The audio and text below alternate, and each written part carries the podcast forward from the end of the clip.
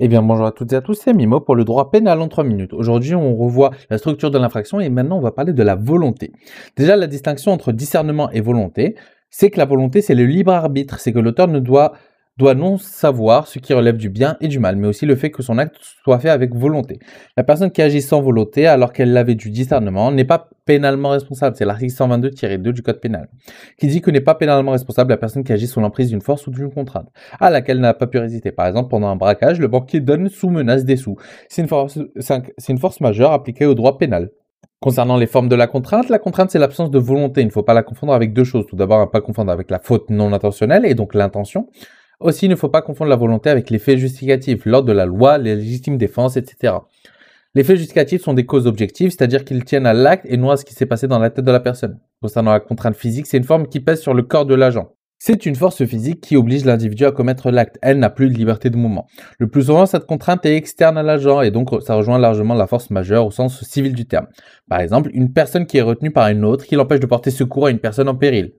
Il peut arriver que la contrainte puisse être interne à l'agent. C'est la différence de la force majeure. Il peut s'agir d'un malaise ou de la maladie qui peut empêcher les mouvements. Par exemple, le passager d'un train s'endort dans le train, il loupe la gare à laquelle il devait descendre. Le fait qu'il n'ait pas de billet pour plus loin, il ne sera pas responsable.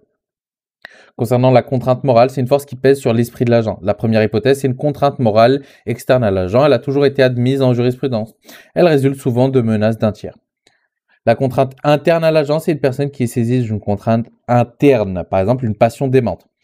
L'arrêt des années 1900, une femme mariée à un fonctionnaire qui avait très mal supporté la mise en retraite à l'avance de son mari. Elle a donc adressé aux autorités publiques des injures et des menaces.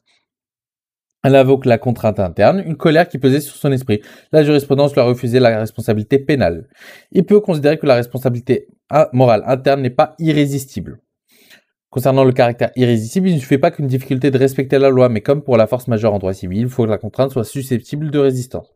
Il faut une impossibilité totale de respecter la loi pénale. La Cour de cassation considère que l'article 122 du Code pénal qu'il faut prouver que la personne aurait été en mesure de surmonter la contrainte. Il s'agit d'une appréciation abstraite.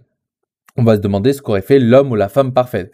Par exemple, l'affaire Rozov de 1939, c'est un arrêt de la Cour de cassation qui concerne les faits que sont produits à la frontière française pendant les deux guerres. Il s'agit d'un homme qui avait été condamné et expulsé du territoire français. Il va leur dire qu'aucun pays lui a permis de traverser la frontière. Cependant, la Cour va rejeter son pouvoir car il ne va pas apporter la preuve qu'aucun pays au monde ne l'autorise. Par exemple, en 2006, la conductrice enceinte de 8 mois, prise d'un malaise, elle s'arrête sur une place réservée aux personnes à mobilité réduite, elle plaide, elle plaide la contrainte, les juges du fond acceptent la contrainte.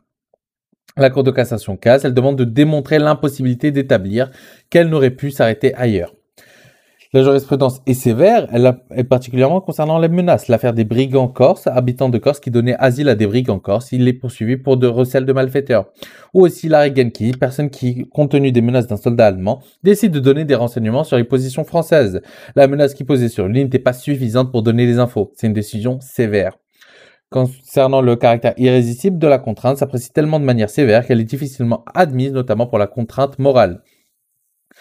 Concernant le caractère imprévisible, c'est une condition qui n'est pas fixée par l'article 122-2, mais c'est la Cour de cassation qui a ajouté une condition. Elle exige que la contrainte ne soit pas liée à une fausse antérieure de l'agent.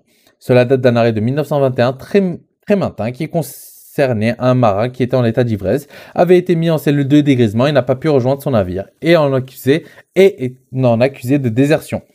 Ici, on va refuser la contrainte car elle n'est pas liée à une faute antérieure de l'agent. C'est donc depuis cet arrêt que la Cour demande à ce que la contrainte soit imprévisible. Cette condition est discutable pour deux raisons. Premièrement, elle n'est pas prévue par la loi, surtout qu'elle est sévère, et elle prend en compte un élément antérieur à l'infraction, qui veut dire qu'en réalité, l'agent était bien contraint au moment des faits. Eh bien, c'est tout pour aujourd'hui. Bien entendu, si vous avez des questions, n'hésitez pas à les poser sur encore.fm ou sur le droit en 3 minutes sur Instagram. Pour le coup, c'était Mimo pour le droit en 3 minutes. Prenez soin de vous. On se reverra la prochaine fois. Cheers!